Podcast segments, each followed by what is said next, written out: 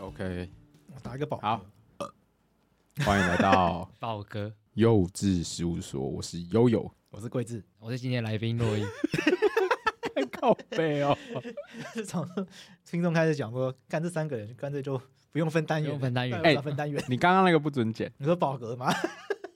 对吧、最近你们知道小朋友喂奶就是要帮他拍嗝，对因为他们还嗯不会自己打嗝。嗯，我不知道哎，但是我觉得最艰巨的任务就是比起帮他就是清大便那些的，你们家那个是不是不喜欢打嗝？刚出生的时候不也不哭？那现在是不是打嗝也打不太出来？对啊，他是不是不喜欢？没有打嗝是他们就是在这个大概一两个月大左右是没办法自主性的，所以你就一定得拍嗝，然后拍嗝就是你不不是拍就一定会出来这样子，对，跟小朋友没有问题，就是可能跟我技术比较有差吧，妈妈比较会打，一定要拍到打嗝才可以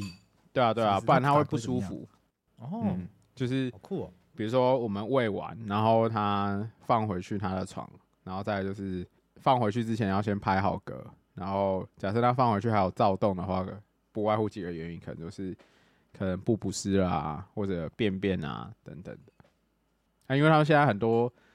就是身体自自主性的功能还没有很健全，对啊，嗯，所以要协助所以。人类真的是没办法自己生存的动物，欸人类光生下来就前两个月要你要人家帮你打嗝，你才活得下来，欸 OK，不然全部全部在那边呛死在那边。我觉得这真的是不像你看很多动物是自己生下来就可以活了，什么狗什么狗，我们生下来四小时就会站起来，对对然后就可以跑步了。狗跟人类马真是生下来就会跑了，对对啊，人类实在是蛮弱的，人类生下来还要两个月要靠人家打嗝， 对啊，打嗝还要靠人家，怎么怎么还要学学习时间成本都比别人高，对。实在是一个值得被淘汰的一个动物。然后长大之后呢，就是出门要有车，对，要有 车，然后睡这么然后厌睡觉要有世冷气，对对，这是超级废的动物，没有办法，没有办法自力更生的人，平常无法性交的时候还要看一些要可以性交的影片， 要开一些其他物，动物都不用，对然后就直接提枪上阵了。对啊，对就是这就是这样子啊，而且其他动物不用有隐私权的问题，对对它，们都可以直接在路边。坦诚相见，人类是太麻烦了， 太麻烦回了。归自然。好了，今天幼稚事务所开张，开哎、实习律师来要要带来几个问题要哎，讨实论啊。习律师洛伊竟然可以带来三个新 闻，这三个新闻好哎都有一些法律的一个争议，也要给两位资深律师分析一下。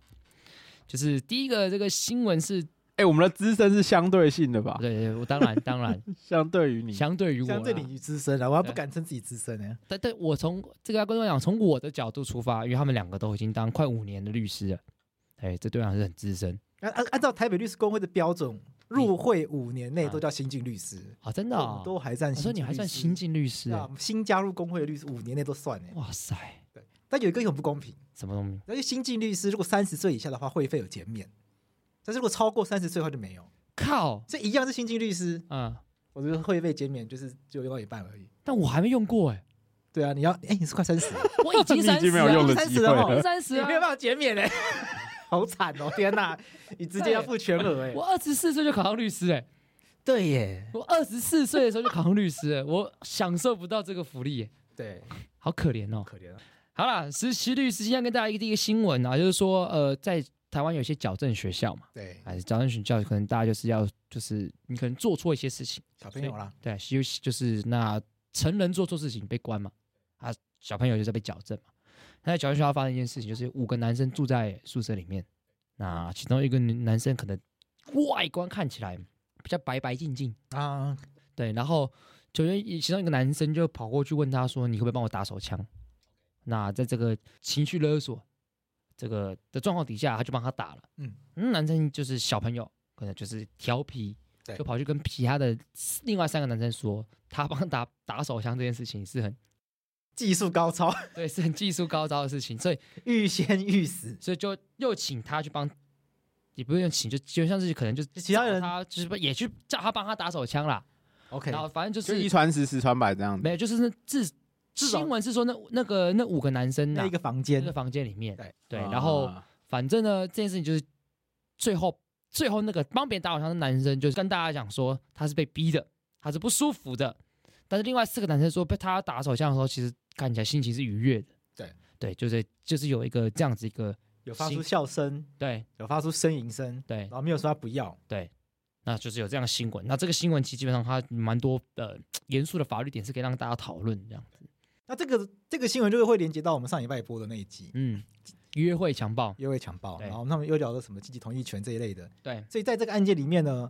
这个新闻有提，这个新闻其实有讲到几个关键的事实，就什是么它刚好关这嗯刚好踩在这个线上嘛。怎么说？我们如果是现在的性，我们现在的这个刑法强制性交的部分，嘿，它规范的方式，我们在上一节提到哎，它是以违反意愿没错为核心。没错没错所，以在违反意愿这核心情况下面的话，我们会判断九点四，这个这个小朋友他到底被强迫打手枪，哎，或者是被强，哦，因为新闻还有提到后面就是他们还有一些口交的情况，就是哦，他们从事这些行为是不是有违反这个被害人的意愿？如果有的话就是强制性交嘛。但如果那在这个案件里面呢，后来检察官是做不起诉处分的，为什么？因为检察官认为没有办法证明这件行为是违反他意愿的，因为啊嗯你看有什么有发出一些笑声啊，然后好像也，然后那些被害呃加害人都指指证说那个被害人也从来没有说过他不要，嗯，也从来没有拒绝过，嗯然后加上前面好像还有前面还有这个合意打手枪的这个事实嘛，所以说综合看起来好像这件事情是没有违反被害人的意愿意愿的对，所以就不符合我们刑法里面关于妨碍性自主罪章的两百二十一条的强制性交。交、强制猥亵可能都不会成立对。，嗯那如果这个案件我们在上一集提到说，有一些国家为了要去解决一些问题，他们改采的是积极同意的模式，哎，那就会去判断说这个行为到底是有没有得到被害人同意的。嗯，那如果是这样子的概念的话，我们就会去判断说，今天到底帮叫这个被害人帮加害人打手枪，加害人到底有没有取得被害人同意？嗯甚至是这个被害人叫加害人帮他口交，那这个加害人有没有取得被害人同意？嗯，这个取得同意就会变成重点。那如果今天改成这个模式的话，嗯你觉得他有没有取得他同意？这好因难为。因为啊，被害人看起来被害人没有讲过他不同意，对但被害人也没有说过他同意，对对，所以变变所以在两个不同模式情况下，案件很有可能会逆转，对，但没也不错，一定会逆转嘛，对，就有可能结果会不太一但样。嗯结果很不一样。悠悠你会怎么看你？会怎么看？我觉得先帮听众朋友建立一个观念好了，什么观念因？为这是我自己咨询遇到，还有过往案件，因为很多人好像会觉得口交不等于性交，哦，所以这我个觉得好这个像需要基础先观念讲大家要要先有，就是按照刑法第十条第五项的定义来说，口交其实也算是性交的一种，对，因为口腔跟性器结合嘛，就是性交，那就是它就只是不是性阴道这交第。一点，第二点是我觉得先不要落入，就是先用现行法来看，先先暂前，先不要讨论记忆统一这件事情的话，就是这本质上其实不管有没有那样的修法，我觉得本质上诶这样有声音嗯就是这都是一个举证的难题，因为像刚刚那个例子里面啊，呃，被害人他只有他自己的供述跟证词，对，可是其他五个人就是当然，这时候大家可能会脑已经脑补很多，比如说他们五个人可能会串证啊等等对对这些对我们都先姑且不论，嗯就是摆在检察官面前的证据就只有这五个人的供词，嗯，而且这有一个假设前提哦，就是那个那名只就是控诉的被害者，他有可能在自己的控诉里面就已经，他比如说他一开始同意嗯打手枪这件事情，他可能就是从这边开始，他就开始容易影响检察官的行政说，那一开始有这个同意，后续的延伸，当然每一次的性交，每一次的打手枪等都是要个别同意是要分开的，没有错。对，那可是还是不不一样啊，就是还是应该说还是会去影响到，就是在判断这件事情的证词的可信性的时候，还白是话会帮帮你影响翻译，意思说原则上每一次打手枪都要经过我的同意，但是他可能一开始的同意，后面的不同意，那这个状态也会引就会容易被模糊掉嘛，因为你一开始是同意的，对那为什么后面突然不同意？那到底后面的不同意，对而且到底是真的还是假的？对，就一定会产生这样质疑。我觉得是世人都很难避免这样子的质疑啦。嗯， OK，就是即便检，我相信检官脑海中也知道 case by case 一次跟一次是分开对的。对，可是当你现在只有一个被害者的指控，再加五个就是串起来是 OK 的证词，然后假设他自己的证词里面前各各次之间的证词又可能有前后不一，或者应该也不算是前后不一啊，应该说是就是有每一次的同意的状况不不一样，你就很容易去影响检察官行政，或者不是说是你你说的不一定可信性没有这么高。嗯，那我觉得重点有可能是摆在，因为你发生在矫正机关里面嘛。那在矫正机机关里面，矫正学校他们住宿的地方应该是没有监视器的啦。假设是比如说今天是看守所或者什么这些地方，那可能有监视器的话，那就很明显有有没有违反意愿啊等等这样的状况。那那如果都没有可，是矫正学校的睡觉地方应该是没有，那假设那边没有的话，更难去去有什么画面、声音，那只能靠他们平常交往状况，还有那五个人的证词，所以获得不起诉，我觉得是很常见的证据不足的状况啊。嗯我们先假设真的有这件事情好了，假设被害者控诉为真的话， OK，很有可就能是是就是因为性犯罪证据它不最困难可的点就是是，也当然有可能是，对我觉得还有另外一个可能啊，就是是比如说，有时候被害者他不，有时候去指控他有这样子被害的情况，他不一定是他真的被害，嗯往往，嗯、应该有有可能会出现的状况是他可能有其他的隐忧，或者他有其他的想法，所以他觉得他要说出他是被害，才不会引发其他的事情。哦，讲的很模糊，可是大概是这样。你讲的一点都不法律白话文，简单来讲，就是被害人有时候他之所以要宣称自己被害，嗯是因为他不能够让人家觉得他是是何意做这个性行为对。有的时候是因为这样，有一些性行为是被污名化的，对，譬如说同性间性行为，哎，在这个同性间性行为这个相关研究里面有一个有一个有趣名叫弑父理论，弑父理论，你说杀父亲的吗？对，是李伯汉跟我讲的。哦，就弑父理论，就是因为不能够接受自己是同性恋，所以要把你跟你要把你发生过的这个同性的性性行为，把它描述成你是被强迫的，用这个方式来来让保自保护己比较好受，来保护自己。哦，这个好像在这个没有错，就是像贵志讲的那样。 刚刚刚那那段完全就就要被刑完全就是我要讲我的啦。们我们举例啊在，好比说在嗯有个电影叫《女朋友男朋友》里面，还在中正庙的那时候，张孝全不是跟一个这个这个像是便衣刑警的拉基，拉一拉那个刑刑警不是打他吗？我觉得会不会有点像这样子，就是对我他可能是个同志，他拉的很爽，大家突然觉得我是一个便衣刑警，我是来监督你们这些这些这个暴民的，坏我分子，我怎么可能是同志？所以他打他一下这样，对，就同性性行为有时候会有这种状况，大家其实蛮可怜的，就是因为等于是你其实没有做不对的事情，但是你因为不被社会承认，所以你必须要去指控说这是一个不对的事情来保护自己。你知道被迫出来说嗯，硬把它讲成我是被强迫对的，或者不一定异不异性恋也可能会有啊、有可能对，有些异性恋的那个感情关系也是比如不，说他们不容感情于是乱伦的啊，乱伦对啊啊，或者是师生恋啊，对，也有可能会有这种状况。对那为了要让自己比较获得大家的呃好，这个要让要让自己不要容易被体大谅家，对要要让自己被大家体对谅，对，所以就会把自己的关系描述成是被强迫的。哦，那其实可能并没有，没有。不过先跟刚跟刚刚讲，刚刚贵子讲这几个概念跟本案无关。对，我们就只是对纯粹从这个事实引申出来。对对。但不过我反过来讲一下我自己的一些看法。我自己常常讲的就是，有些人呢很经常会去 PTT 笑一些女生，就是她可能被呃发生性关系之后也指控别人强制性交，说越想越不对劲，去笑这件事情。我被坦白讲，以前我并不觉得怎么样，但我后来长大之后，我觉得越想越不对劲是是一个真的状态，因为我常常也越想越不对劲。就很多事情你发生当下，你都会觉得还好，可是你冷静下来，午夜梦回的时候，你就觉得干好不爽哦，你怎么可以这样子？就很多事情是这样子，很多事情和你在跟一个人这个关系比较紧密的时候，你觉得做什么可事情都可以，当你关系远去之后，你回想的时候，你就觉得干我好委屈哦，我当初干嘛那样子？所以我自己觉得有时候是很多人是发生当下的时候，我们这样讲好了，我们我们我举个例子，威尔史密斯他老婆被 Chris Rock 这样讲的时候，当下那一刹那他在干嘛？他在笑，你知道他在笑吗？因为他也不知道他当下该怎么办啊，对不对？就是我们常常考虑说，如果突然有一天江又突然突然摸我私处，我可能当下的反应也是傻笑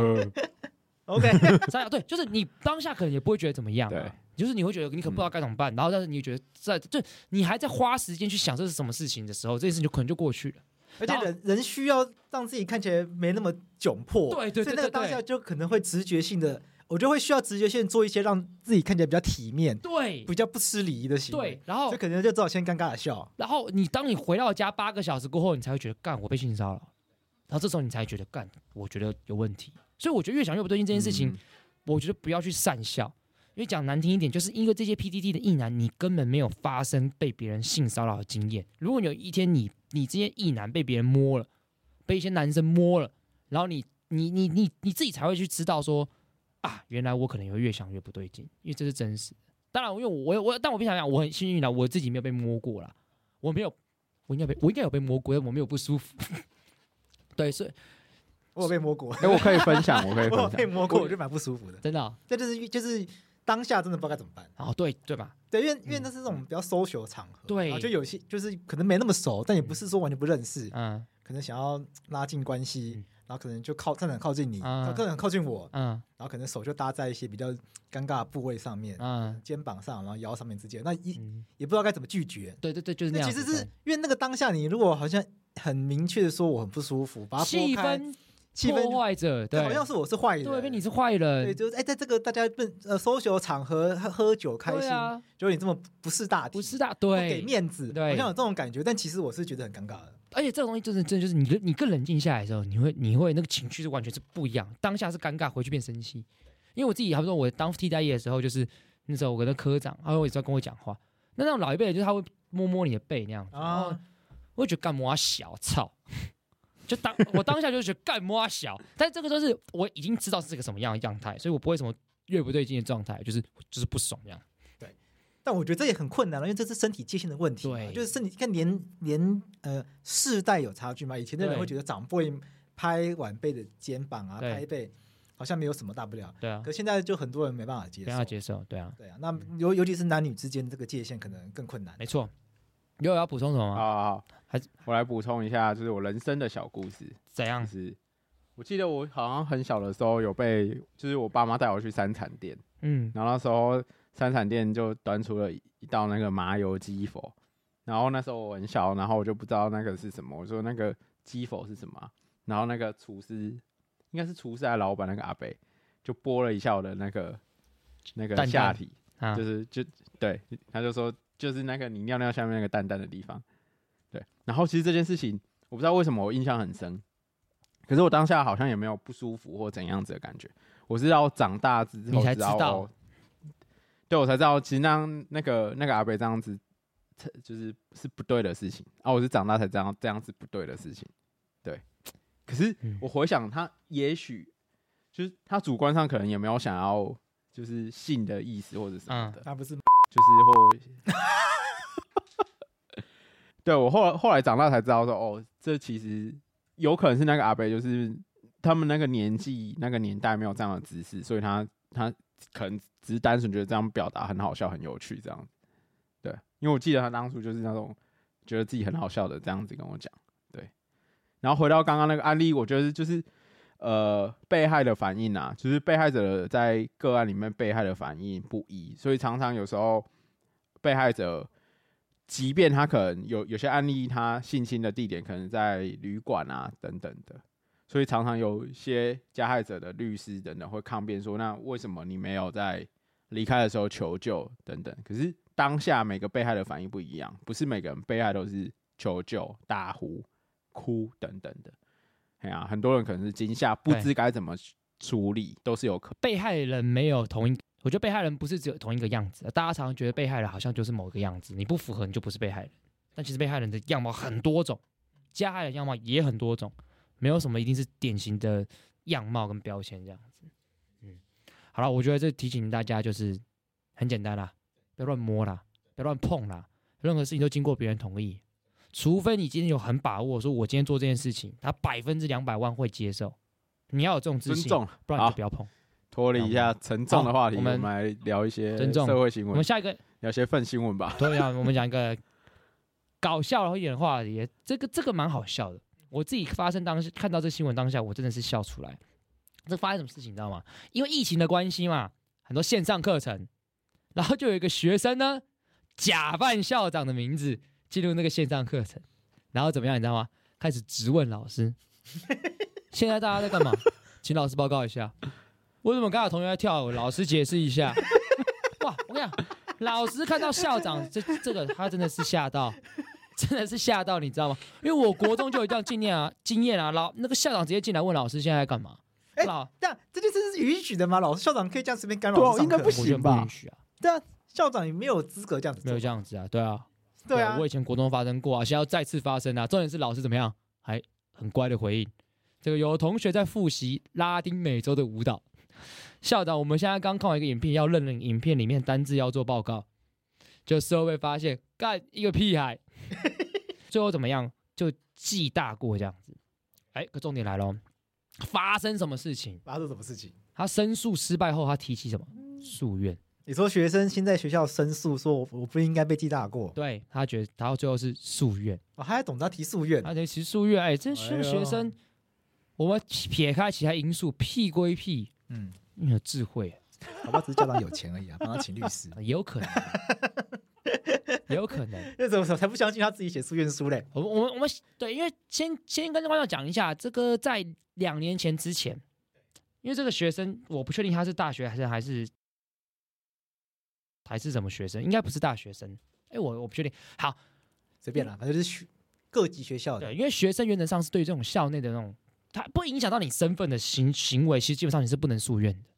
是后来有个四至四至七八四，他才放宽这件事情。还有大法官说，只要有权利必救济啦，所以学生你即便被学校记过，你还是可以提起诉愿，现在已经全面放宽了。全面放宽，所有学生都可以，这是以前不行在的。我念法学那个年代还有区分哎，对什么东西可以，什么东对西，不行。你在念法学院的时候，因为四至六八四才刚放宽大学生，你大一的时候六八四应该还没有出来，所以你刚进法学院的时候，只有一种状况可以，就是提告，就是嗯被退学。也就是身份发生变化那种对。，只要你身份没有发生变化，你被记两只大过、两只小过、两只警告，你也不可以，因为你身份没有改变。哎呀，好，补充完法律点，我们来回到这个案例。最后他诉愿成功，你知道为什么吗？那个委员哦，因为后来召开诉愿委员会嘛，那个委员里面很多是我们的老师，啊，你看到那个名单了是不谁是？看到名单？哎，真的是熟悉的名字。委员们认为说什么？其实这个奖惩要点啊，这是有问题的。当初学校记他过的时候是依据什么？他说你用这个言语或文字啊，当面或借由平面或网络的媒体侵害他人名誉或恐吓他人，情节严重者记大过。可是问题来了，这个学生白目归白目，他一定是侵害校长名誉嘛？他情节有到重大吗？所以后来学他们这些老师认为说，你们学校的这个处理违反比例原则，因为他真正要适用的不是那一条，应该是学生使用那个学校网络等等等等等等传送不实讯息，应该要记小过。啊，对啊所以，适用没有错有，点像适用规定错误违反比例原则，所以最后这个学生被记从大过变成小过。但我说因为真的，如果嗯用名誉那条，第一个会有问题的是，是真的有侵害到名誉吗？对。啊，应该没有吧？我自己觉得没有了。对没被没那假设是侵害名誉有没有重大，这都是一个都都要要讨可以论嗯的 argue 问题。点啊。对，因为这件事情听起来就是、他屁到不会对校长有产生名誉侵害的可能 性，太屁了。但重点是这个事情我觉得还要质疑一下，因为老师一开始相信啊，哦，对 啦，老师一开始还唯唯诺哎，他是有唯改唯诺诺他说是改名在家换头贴吧应？该是吧，应该是校长。我们刚看完一个影片，很礼貌的回应呢。对啊，所以我觉 得在校长名誉有没有造成不良的影响是可以讨论的，因为对他对他没有用校长的名字讲奇怪的话嘛，对用校长名字进来讲一些校长看起来本来就应该会讲的话嘛，哎，怎么对啊啊上课上这些看起来跟课程无关的东西，关心一下教学状况啊，看起来没有太侵害名誉的状你况，我就贵子讲的重点，就是对他白目归白目，但是他没有影响到校长可能名誉可能性。如果他今天是以校长头贴校长名字进来说，哎、老师我还打手枪，干，那这这情节重大、哎用校长名字进来说我对啊有冰激凌，对啊老老师早上好早早，师我有早上冰好激凌，对啊 我有很棒冰很好冰激凌。对，像这种非常好我觉得这种冰激凌耍白目的行为，他才是可能真的是对他第一侵害校长名誉嘛，而且情节重大。对，对，可是如果你只是假扮校长会做他平常会做的事情，可能对情名誉来讲，我觉得就是不不影响。对，那我觉得纪小过看起来其实是蛮合理的，但这种行为我们不鼓励做啦。但是青少年嘛，人生只有一次吧，做个一次，我觉得也是蛮值得的。 我自己觉得这种事情很无聊，有什么好记过？我自己觉得就是， 我是觉得记过也蛮活该，我觉得蛮合，其实我觉得记过合理啦我。觉得如果我觉得可以用什么干扰上课秩序这一类的，因为你对就啊是做一些莫名其妙的事情，老师是上课好好被打断了嘛。对啊，如果说什么传送不实资讯，我觉得也是蛮无聊的。我我自己是我自己想法是觉得，我觉得被纪小过合理，嗯，但我觉得值得。 你这个就是什么怎么怎么坐两个月的牢，换做也可以。没有，我不太一样，因为坐牢这件事情本身是刑法规定，刑法不管规定这个东西是死刑还是六个月，它背后的道理都是不准做。对，但是校规嘛，啊、校规也是不准做啊。 我觉得蛮值得的啦。但好了，没有啦，我觉得就是还是不要做比较好啦。对啊，悠悠怎么看这件事情？那个我觉得就回到刚刚讲了，就是名誉没有，那可是不实的部分，我觉得可我我看法比较不一样。我觉得他毕竟是假冒身份，就是有点像冒用了的概念，嗯那他还是有不实，只是那个我猜原本的奖惩规定，他可能也没有预料到这样子的情况对，所以他的概念到底是所谓的不实讯息。嗯，如果他用什么不实资讯，可能会比较容易构成。那因为他冒用一个身份这样子。我就给学校一个建议啊，就是在那个奖惩规定放一些垃圾桶条款啊，就是什么影响重大这种，到到时候其他条项不能用，就用这条就好。好啦，不管怎么样，对还啊是不鼓励大家就是乱闹啦。啊，你们有被记过过吗？ 有我被记很多啊，你都被记什么？服装不准顶撞师长，基本上我这两个就已经被记了八只警告，两只小过。哎、那个小的是不会累积啊。不知道哎、没有什么警告换小过，小过换大过这种吗？没有没有三个警告换一个小过，三个小过换一个大过，三个然后三大过就退学，我不确定当时不是这都样有这种的讲法吗？我不确定哎、对啊，因为如果这样的话，那我应该有大过了，对啊，你应该也大过了啊。对啊，但没无所谓，但我国中的时候有被记过那种，好像两大两小吧。哇，你很重呢，打架嘛，你前科累累呢，前科对啊累累，我我前们科累我累俱乐 部。我跟我朋友在那个全 全校老师校务会议的时候跑去打学弟，哇，你是真坏 对啊，耶，你真的是你是认真的对啊，加酒路线这你种为什么要欸。哦打学弟？对啊，校园霸凌，好哦我有点忘记啊了，然后我们没有算霸凌嘛，打在玩啦。打了打了，这种在玩的就是霸凌对啊。啊，霸凌才会说我在打的是玩对的啊，啊，那就是压迫的情境哦。如果那这个在状我况为什么是被记大过？我们那个时候就是我同学坐校车跟学弟有纷争，然后他们口角冲突，然后就是说要，反正就是要各自落人处理这样子。 OK，然后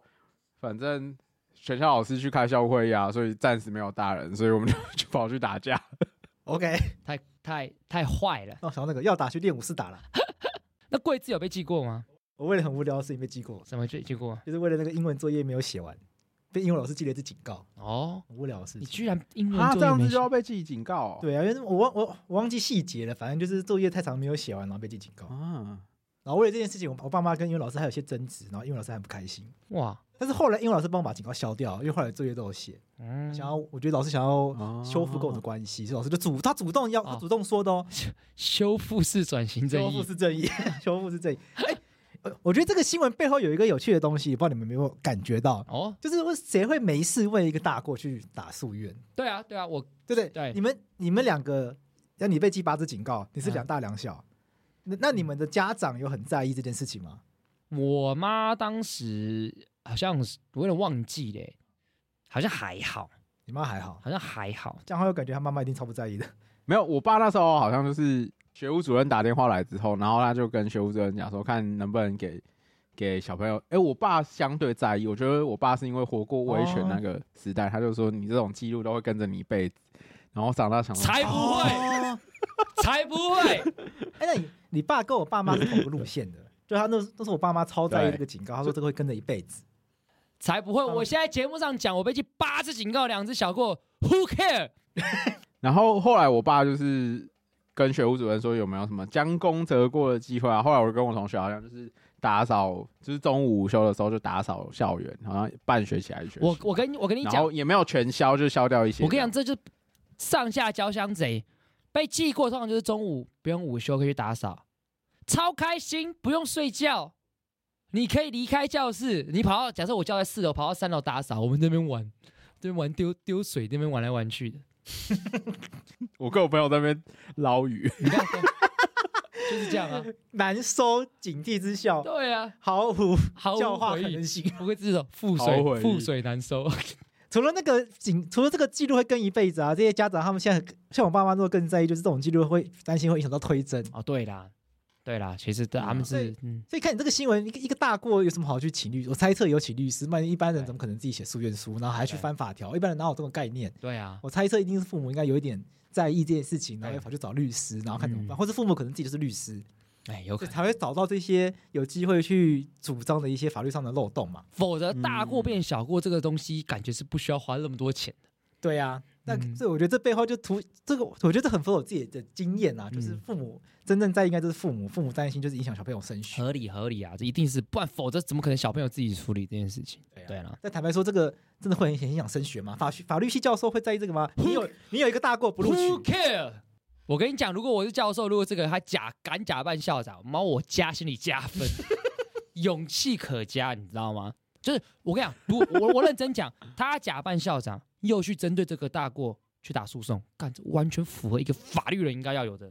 一切事情，挑战威权，挑战威权然后，很有创意，啊有创意，有胆识，有胆识，做做了大家不敢做的事情，没错，然后还用正当法律程序去解决，还最后获得救济。对，这这不就是一个典型法律人的样子吗？太赞了！我要跟这位同学讲，如果你有听我们节目了，支持你，支持你啦。支持你，对，虽然很屁啦，很这冷但屁。谁没有屁过？ 以后不要这么屁嘛，其实就是我觉得真的小朋友就是还没有屁股，对？嘛？谁没有屁过？你没有屁过，你就什么时候屁？你就三十岁才会屁。你十三岁的时候屁完，你就觉得啊，这件事情没什么了。啊，你三十岁再一屁股，可能领老杜花丛，对呀、对啊，很危险呢。是不是？对 啊，啊，江浩佑以后会帮你儿子打官司吗？你儿子被记大过，帮他打诉愿， 没有了，打算直接去学校跟老师拍桌啊。 恐龙家长， 直升机父母，没有啊，开玩笑，开玩笑，开玩笑。好了，我们还是要按照实际的状况 。对啦，小朋友有错就是要罚 嘛， 这个 case case by case 啦，就是我现在有小朋友之后，我有一些想法会慢慢的比较成熟一点，因为、呃太太在怀孕的时候，我内心都是那你种长我大要了去帮小朋友拍桌的画 面，对。然后，毕竟现在小朋友抱在手里嘛，比较有感觉。嗯，我觉得我我还是会去拍桌。没有，我我觉得要讨论教育的本质啦。比如说，像我回想我那时候打架的事情，就是为什么会跟着朋友去打架，然后为什么朋友是选择用打架去处理这件事情，就是。如果我们没有好好的教小朋友如何面对冲突、解决这样冲突的机制，那我们在那个年纪就很自然而然会想要用这样子的方式，就是很直觉性的去做这样子的事情。正当法律程序啦，正当手段处理。对啊，我觉得如果一切都有就是回到教育的本质去排解小朋友在长大面对这些问题该怎样去解决的话，可能就可以防范于未然了。 OK 我希望以后自己可以这样子教小孩。 嘿哇，这个爸爸经，哇，我实在是完全不能理解的状态。看到不一样的悠悠，对，看到不一样的悠悠，好奇怪、啊，以前中二的那个不以见了。前才不是这样 子。靠呗、好了，我我们要最后一则新闻了第三个新闻啊，这个这个这个新闻就应该算是呃有粉丝敲碗，啊。对，就是之前这个知名 YouTuber 九 man。 OK，对，然后曾经在高铁上被悠悠遇到过，悠悠还还送他什么饼之类的我他跟悠悠是学长学弟啊，哦，真的、哦，嗯，但他们应该没有真实认识啊，只是在高铁上那样子。感觉同个学校毕业的。对然后反正他就有一次，他就上传了一部影片，反正大家也知道，就是这个九妹有一个企划，他都会做同一件事情，很贵跟很便宜的啊啊。然后那次企划就是一千一百元奢华意大利面对决一百元的平价意大利面，哎，就就拍摄这件事情嘛，哎，就最后因为他对平价意大利面里面有一些批评，就嗯，引发这个不满，然后所以那个意大利面就要求他下架这个影片意大利面又到下架什么意思？意大利面要求他下架那个影片，意大利面的店家， 店 家他常在讲什么啊，啊？大家听得懂就好了 啦。对，然后九妹就说：“这个放心，这支影片不会下架。”嗯，啊，就产生了这个争议，就是到底有没有违反拍摄的意愿这件事情。死不认错，对人家意大利面没有同意你拍啊，对你凭什么拍？你对，有尊重人家的，你有尊重意大利面的隐私权吗？来，你有尊重意大利面的肖像 权吗？哎意大利对面啊不开心喽。这个这一段可以贴在那个意大利面那个什么飞天飞神天飞天神面教， 对对对对没有了。好，重点是意大利面店长看起来讯从新闻上的讯息是意大利面店长好像对于这个沟通过程当中有点误解，因为九妹那边是说有得到同意，但意大利面店长是说没有得到我们的同意。OK，那就 产生这样的争 这议。边也有一个就是有没有得到积极同意的问题。哎，又是个积极同意的问题。对对，好，那这件事情到底有什么法律的问题？来，我询问两位这个即将快从新晋律师变不是新晋律师的律师。其实我一直有一个疑问，就是说，到底为什么店家不能拍这件事？好这，件事情，你的意思因为是其实说不用同意就可以拍？呃，我我觉得也不完全是这样子。嗯我觉得当然尊重店家的意愿，这是第一个对第一个基本嘛。可是对第二个是，就是假设我没有经过同意拍摄的这件事情，到底有侵害到什么权利权这件事情对？对，嗯，比如说我的营业，我我有掌管我营业空间的权利嘛？对没有错。可是我这样进去拍摄，侵犯了你什么权的营业权吗？还有还是影响了营业空间吗？还是单纯期看你这段营业时间的利益？嗯，就是我想不到，就是到底有什么权利被侵害。那假设没有权利被侵害的话，那店家要主张的东西会是什么？这是第一个。然后再来就是，比如说，假设有当拍到人，那当然额外的有肖像权的问题。那拍摄到商商标，可能会有制裁跟商标相关的问题，这个我们都可以理解。可是有些还会提到隐私，这个我就比较难理解，因为毕竟店家那边就是一个公共空间嘛，到底有什对啊么对啊不能拍的？这种基本上得任何人只要愿意消费都可以进入啊。对，对啊基本上没有所以隐私期待吧？对啊，没有隐私期待啊，对啊，然后我最后，我我我最后觉得说，也许从店家那边，可能有些店家他们可能营业的场所，他们已经有跟营运方签约，比如说他是连锁商店，或者他是在嗯百货公司里面，那他们可能像九妹这种具带有广告性质的店家啦，或者有新闻传播功能的的大的自媒体。那他们可能本来因为他们在营运的场所已经有跟人家签约，相关的东西要符合规范，他们可能你进来拍是不方便的，这个我们当然可以理解。那假设不是这样子的情况呢？就我比较难想象说有怎样子的权利被侵害。好，那我接着讲哦。我觉得陈杰刚刚又有讲，就是我们直接看一个法条嘛，《个人在个人资料保护法》第五十一条，它其实有说有一些情形是不用个资法的，就你公开场所或公开活动当中，你所收集、处理或利用之位与其他个人资料结合影音资料，好比说什么，我在公开场合，假设我跟桂枝吃饭，那我拍桂枝吃饭，呃拍到后面有很多人在吃饭，我难道我拍到他们这样吃饭，我也不能用吗？对，这很奇怪。很奇怪嘛。那如果这样也不能用，我跟你讲，那大家以后不要拍照了，大家就是你所有照片都会拍到不相干的人。所以他说，这种状况就是你公开场所，你就是这不会跟其他个人这这状况结合的一些影音资料，这样是排除各执法的，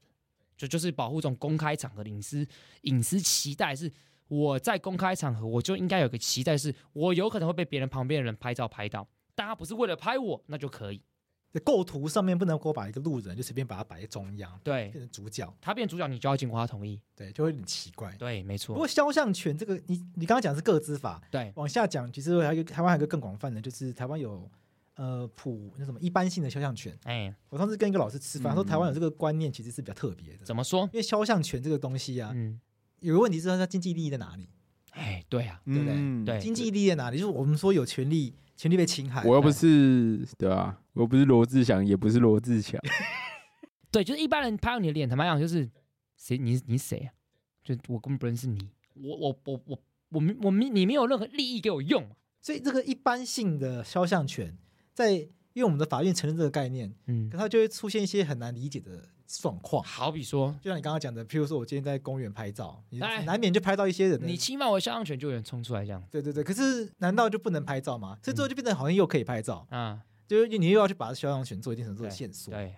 那通常这肖像权可可能比较合理的理解方式，去一开始就是可能在特定情况下你才会享有，并不是对一般任何情况下都会享有，对，才会是比较合理的方向。没错，譬如说艺人，刚刚那个悠悠讲的，哎，那就不对啊，罗志祥他的艺人，他的肖像是有经经有济价价值值的，有的，商业是有价值的，的，对跟对他，的商业活动是有密切关系的。哎，对对对对对，类似这种状况，或者是涉及连接到一些人格，比如 deepfake 这种，那个对，那就那就另当别论。对，那另外别论。但反过来讲，就是如果我今天是公务机关在执行公权力的时候，那可能就另当别论。哦，对那那个进警察喜欢说你不可以对啊搜证，那是这是我肖像权。当然可以啊！你怎么讲难听点，你那时候不是一般人民，你是你就是一个公务机关、国家机器，人民拍你，他就是一个适当的监督。讲白话一点，那个时候就可以讲什么话，你没有做坏事，你怕什么？哦对不对？因为因为一般人民是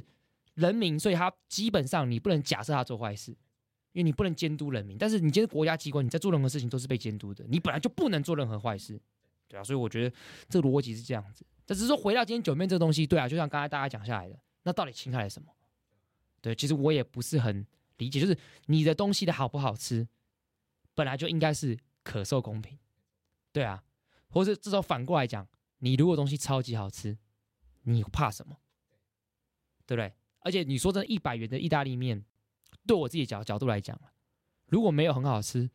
很合理吧？我们对一百元的期待本来就没有到非常非常高我，可能吃期待一百元的意大利面里面有鲍鱼、鱼怎翅之么类怎么的，怎么不可可能嘛？如果里面有，我也不敢吃啦。呃对，对，上海来的。对啊，所以我我觉得这个东西大家值得大家知道，就是国家有法治观念是很好，但是大家不要无限上纲，觉得好像我有什么权利，我自己你做任何事情都可能会侵犯我权利，所以你什么都不能做，好像也不能这样。这法律没有办法得出这种结论啊。对啊，对啊，所以我觉得对九妹的事情，大家可以再去想想看，就是有时候得到同意，或许其实并不是一个法律啦，它是一个礼貌，它更多可能是礼貌。哎、那个新闻还有一个点是，他有讲到说，就是在评论上有说那个意大利面比较像早餐店这个部部分，啊、然后店家好像有回应说，就是早餐店不是很吸引人的宣传词，大家觉得觉得早餐店会有什么？就是形容你的意大利面像早餐店这样会有什么问题哎、吗？我没有，我我我无感，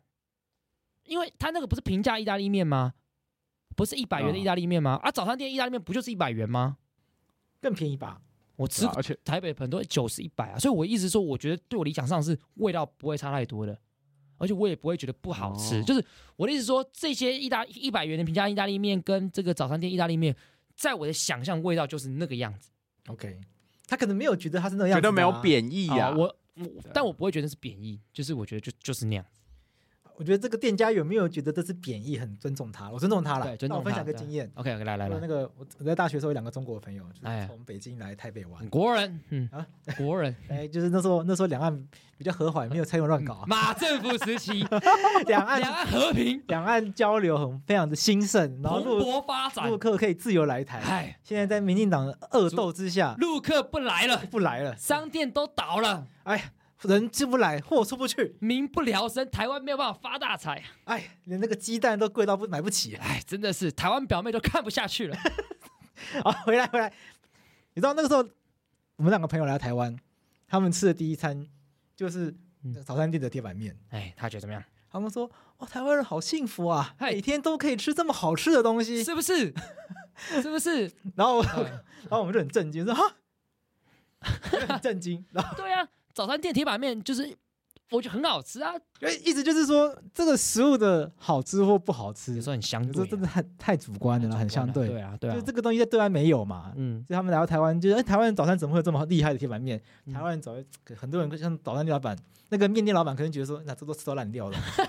对，或者像说，像刚刚悠悠讲的那个，他觉得那个老板可能觉得这是一个负面的，对，那就按对啊表示这很便宜啊，很粗制对啊滥造啊。那对啊其实未必啦，其实未必啊。对我我这样讲好了，